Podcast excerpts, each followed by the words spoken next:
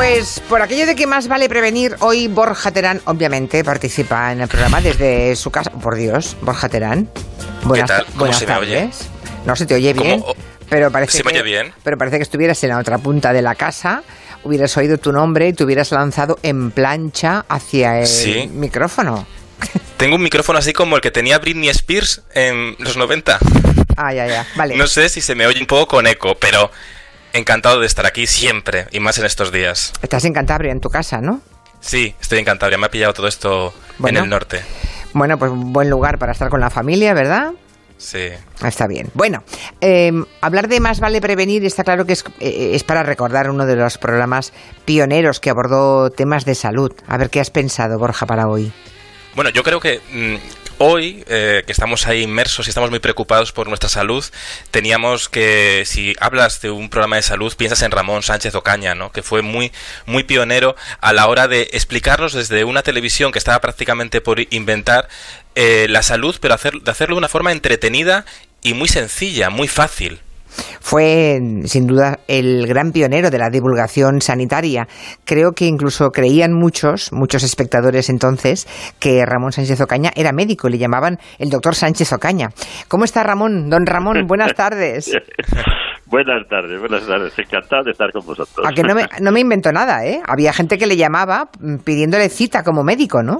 Sí, sí, sí, en alguna ocasión y me dijeron, mire usted, que, que Ramón Sánchez Ocaña no es médico, es periodista, y dice, es igual, es igual, yo quiero que me vea.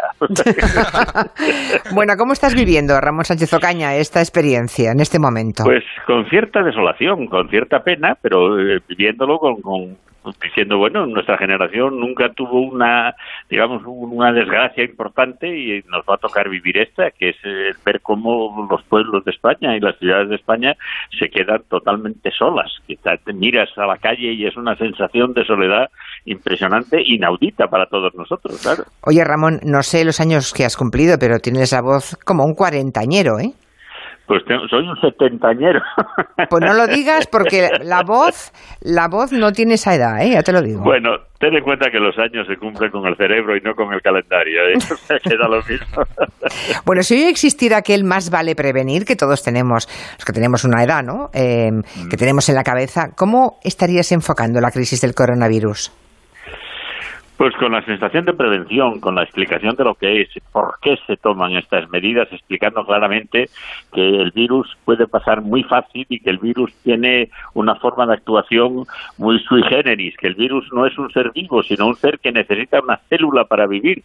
Entonces llega el virus, se pega a la célula y le inyecta esa orden que tiene el virus que, que, le obliga a la célula no a hacer lo que tenía que hacer, sino a hacer más virus para seguir digamos, extendiéndose. Esa es la visión del virus, por desgracia. Entonces habría que explicarlo para que la gente entienda por qué este aislamiento, por qué tenemos que estar en casa sin salir y por qué es mejor tener la máxima higiene de manos, eh, todo lo que toquemos, procurar que esté limpio, ponerse mascarillas, porque el, el virus actúa digamos, expandiéndose, que es su misión. Y luego, además, tiene la facultad esa enorme, como todo ser que quiere vivir si no puede, muta y se cambia. Y ese es el problema. Por eso de vez en cuando hay esas pandemias o esas epidemias que a veces se convierten en pandemias, como es el caso. ¿Te das cuenta, Borja Terán, que está en plena forma Ramón Sánchez Ocaña? Bueno, Fíjate, en un momento, en un momento eso, porque estamos en la radio. Si fuera en televisión, esa explicación que acaba de darnos eh, podría, podría ser como la hizo en su momento, con pequeñas películas. Y has traído algún documento al respecto. Sí, sí, he traído cuando, bueno, hubo un momento que hicieron casi una película eh, sobre con caballos blancos correteando por la casa de campo, que, que explicaba las defensas. Así, vamos a recordarlo. Dada la señal, la defensa se organiza. De momento los vasos sanguíneos se dilatan para que los glóbulos blancos puedan llegar mejor. Pasa más sangre por ellos. El resultado es la inflamación.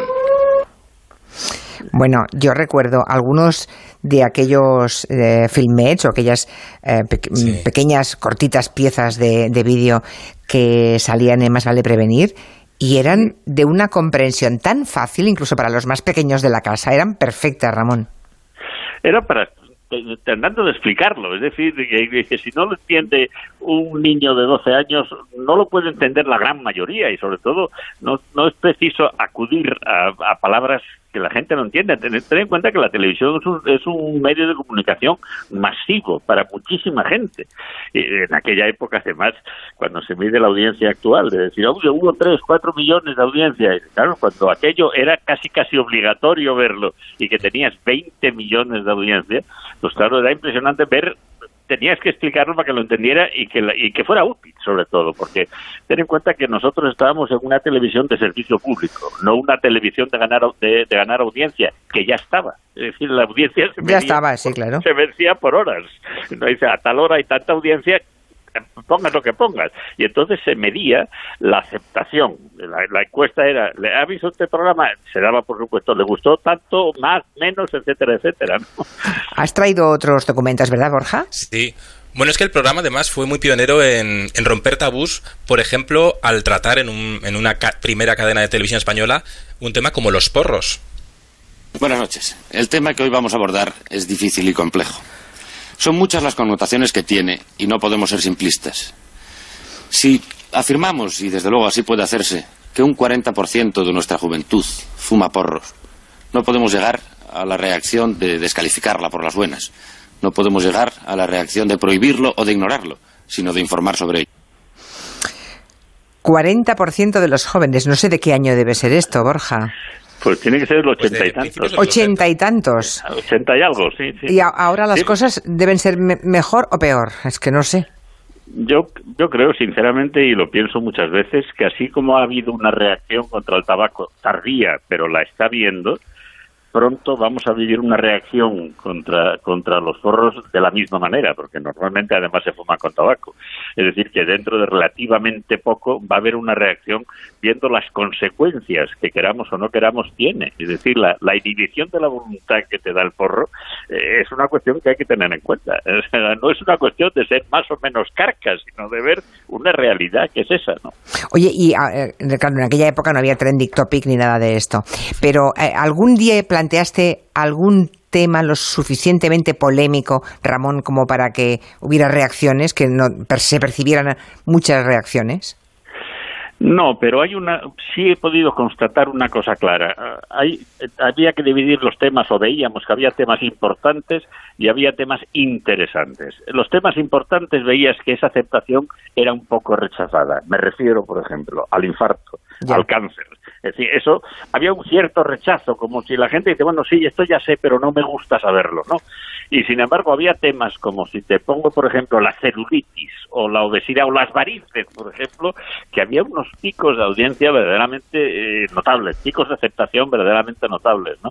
Y entonces eh, te das cuenta de eso, que hay temas que, que al gran público le interesan más porque tiene más acceso a su solución que otros temas, digamos, importantes que los, los enfoca más, eh, no tan personales, no depende tanto de mí. Por cierto, hablando de varices y demás, creo que respecto a las hemorroides, alguna vez se pronunció, no sé si es cierto esto, Félix Rodríguez de la Fuente. ¿Alguna vez? Es cierto que te dijo una vez ah, que, que, como era, que como hablando de hemorroides tu programa era el más escuchado. no, no, era, no fue Félix fue Tola.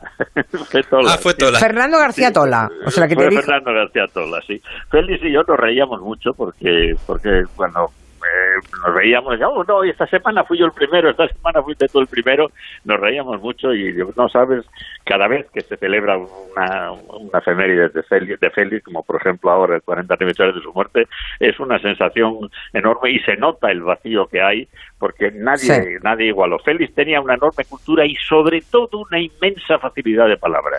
Oír a Félix en cualquier cosa daba gusto, daba gusto ese, pero de cualquier cosa. ¿eh? Yo recuerdo una cena que tuvimos de, fabricantes de pieles, ¿eh? de, peleteros, una cena, una, una, cena que coincidimos y él empezó a hablar, tal, tal, y se cayó todo el mundo mientras hablaba Félix. Eh, un poco nos pasa lo mismo con Ramón Sánchez Ocaña ahora mismo. Ramón, eh, te deseo, te deseo lo, sí, te deseo lo mejor. Eh, ¿Algún último consejo para los oyentes? Tú estás en casa desde hace muchos días, ya supongo, ¿no? Estoy en casa, sí, sí, desde el jueves estoy en casa. Desde el jueves. Y, bueno, veo, veo esa desolación y pienso que es la solución que tenemos intentar que no haya transmisión, que no haya contacto personal para evitar que haya contacto del virus.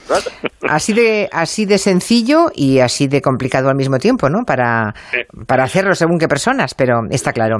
Ramón, te envío, un, te envío yo y de parte de todos los oyentes, mira, tengo uno que entra ahora mismo que se llama Felipe, que dice, dale las gracias por todos los años que nos ha instruido, que lo sepas. Hombre, muchas gracias a vosotros. Lo dicen muchos oyentes. Gracias, un abrazo, Ramón. Ya sabes dónde estoy, Julia, un abrazo. Gracias.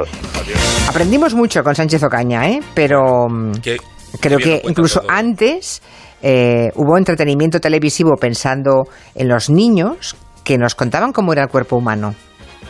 Claro, porque fíjate, esta sintonía es mitiquísima. ¿Qué es esto? Cuéntanos. una vez la vida. Es así, es así, llena de encantos y de emoción. Es un bosque, un río. Érase una vez la vida. No sé ¿Tú te acuerdas de los dibujos animados? Yo creo bueno, que esto era una coproducción cuando la televisión pensaba en los niños, pensaba en la divulgación, en explicar con el entretenimiento cómo somos y cómo es el cuerpo humano. Yo todavía recuerdo cómo eran los glóbulos rojos. Yo imagino los glóbulos rojos y pienso en los muñecos de esta serie que fue una coproducción europea cuando las televisiones públicas se ponían de acuerdo. En la época que Televisión Española estaba dirigida por Pilar Miró. Ah una producción que sigue vigente, que se puede ver y que enseña cómo funciona nuestro organismo. Eh, bueno, la televisión útil, ¿no? Ahora, ahora los programas infantiles fomentan probablemente una, una, una, educación mucho más individualista y, es, y esta, esta, esta serie infantil eh, no tiene fecha de caducidad. Os lo recomiendo que lo veáis estos días de cuarentena, de verdad. Además, del, además del Más vale prevenir, esa serie yo creo que es muy recomendable. Se podrá bajar, supongo, ¿no? Igual en el archivo de televisión española estará, ¿no? En una vez la vida. Incluso está en YouTube. Y en YouTube, vale. Es muy fácil de, encontrar porque creo que hasta los creadores la subieron entera, subieron entera la serie ah, pues Mira. Así que es muy fácil de, localizar. Pues para los críos que estén en casa yo creo que puede ser muy interesante. Sí, eh, totalmente. Luego llega Manuel Torre Iglesias con otro espacio que se llama Saber Vivir. ¿Te acuerdas de Saber Vivir? Saber Vivir fue una casualidad. porque María Teresa Campos se fue a Televisión Española y dejó un hueco en la mañana de tele, o sea, se, fue a Telecinco y dejó un hueco en la mañana de televisión española y lo sustituyó sustituyó Laura Valenzuela con un magazine que no terminó de funcionar y entonces, dentro del magazine, Manuel Torriglesias hacía una sección de salud que se convirtió en un programa y un programa que tuvo mucho éxito. Manuel Torriglesias tenía una personalidad y tiene una personalidad apabullante, tanto que daba para mucha parodia. Los del programa de TV3 APM se reían mucho de él haciendo unos montajes muy divertidos. Vamos a lo de hoy. Me apetece cantidad. Que me la mire. Está preciosa. Como para abrazarla y comerla. Estoy cargado. Me pongo a 100. Como una moto. Mm. Pero, ¿y entonces qué hago? ¿Qué puedo hacer? Es que yo, la leche... Mm. Bueno, esta es una cosa de mujeres. Pues este es el mensaje. Atención, mujeres, estáis en plenitud. Yo creo que no tienes otra cosa mejor que hacer y, sin embargo, caray, qué pereza. No, no, no. Montajes procaces con las intervenciones de Manuel Torre Iglesias, que también tenía la mano rota hablando con las señoras en el plató. ¿eh? Había, yo, recuerdo que había presenciado. Sí, pero quedaba. Te digo una cosa. Esto un montaje es un poco también de los que hace Quintanilla, ¿eh? Sí, es un poco Quintanilla este montaje, sí. Pero la primera sección mm, que hubo de medicina así gorda en televisión la hizo José María Íñigo con un señor que más que médico era un poco la picaresca nacional peligrosa. Se llamaba el doctor Rosado, os acordaréis, porque incluso animaba a, a salvar ahogados con un cigarrillo en la cabeza, una cosa muy rara, recordemos. tremendo. O sea, ahora nos quejamos de los bulos que hay, que son muchísimos. Pero en, aquella época nos los colaban por la tele. Escuchen al doctor Rosado. Todo el rato. En el anterior, hace algunas semanas, se daban algunas indicaciones para eh, comprobar si, un, si una persona estaba realmente ahogada o no. Personas que siempre son alrededor del ahogado, que están viendo las maniobras que hace el socorrista, lo que deben hacer primero es secar la cabeza del ahogado. Y digo que la deben secar porque lo que le van a hacer es que le van a quemar. Y le van a quemar con un pitillo. Uno, dos, tres, cuatro, cinco pitillos, pero sin ningún miedo tiene que ser exactamente en el centro de la cabeza. Eh, encienden el pitillo, ese pitillo encendido, le aplastan sin, sin ninguna preocupación sobre el cuero cabelludo de- del ahogado y encienden otro pitillo y apagan otro, cuatro, cinco, seis pitillos. Es muy, Pero- muy efectivo. Lo decimos pero- por si tienen la oportunidad desgraciada de ser útiles. Bueno, la oportunidad desgraciada De oír esto, pero ustedes imaginan un señor en la tele impunemente diciendo que había que apagar a- cigarrillos, cuatro, cinco, seis cigarrillos en la cabeza de un ahogado. Qué imaginación tenía. Y sacaba gráficos y todo, ¿eh? Iba con grafismo el señor, con unas cartulinas ahí. Bueno, es que. Se llamaba, la medi- televisión bueno, es que se llamaba medicina fantástica, ¿no? Sí, eso. eh, El nombre estaba muy bien elegido. Bueno, es que el, ese- el programa era fantástico, entonces la sección ya pusieron medicina fantástica. Vamos, es que eran trucos de magia, no.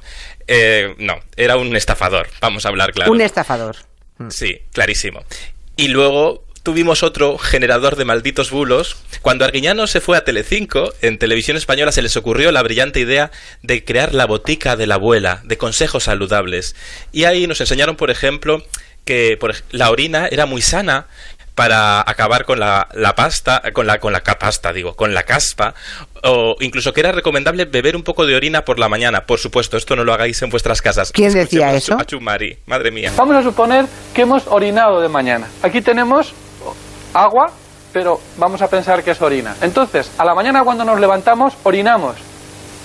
Y cuando llevamos un ratito orinando, cogemos una pequeña cantidad de orina y la guardamos de nuestra propia orina. No tenéis que tener miedo. Es antiséptica en principio. Cogéis y a la noche untáis con un algodón y lo que hacéis es aplicaros localmente en todas esas zonas, humedeciendo bien todo eso. Chumari Alfaro recomendando guardar un poquito de orina, luego mojar en un algodón y colocársela en, en qué zonas, en zonas que... En, en la ca- bueno, esto no lo hagáis, claro, esto es una cosa que no. Pero es que no solo eso. Dijo que para absorber mejor la, nico- ay, la, la- la- la cafeína del café, la cafeína del café, había no vale con beber el café, sino hay que absorberlo por el ano. O sea, ay. Pero cuando el café se absorbe por vía rectal, llega en forma de cafeína. Una vez que el café ya está hecho, como si fuese para tomar un café, y lo tenemos listo para ser aplicado. Y solamente entonces dejamos que se llene. ¡Eu! Entonces lo que hacemos es aplicar Chumari Alfaro hablando de, de ingerir el café por zona rectal. Bueno, pues hemos empezado en serio hablando con don Ramón Sánchez Ocaña de Espacios de Salud y hemos acabado como hemos acabado, pero se supone que estos Sí. señores, bueno, y salieron en, En la estos televisión pública, ¿eh? Servicio WhatsApp. público, ¿eh? Ahí está. Sí. Ah, sí, sí, totalmente, totalmente. Ay, qué trabajo tendrían entonces los de maldita hemeroteca y maldito bulo. Bueno, yo creo que tendrían trabajo hasta en los juzgados de guardia, mira que te digo, Sí. más que en maldito bulo. ¡Qué barbaridad! Borja, hasta la semana que viene. Hasta la semana que viene, mucho ánimo para todos, un abrazo fuerte. Besos. Acercándonos al boletín de las 6 de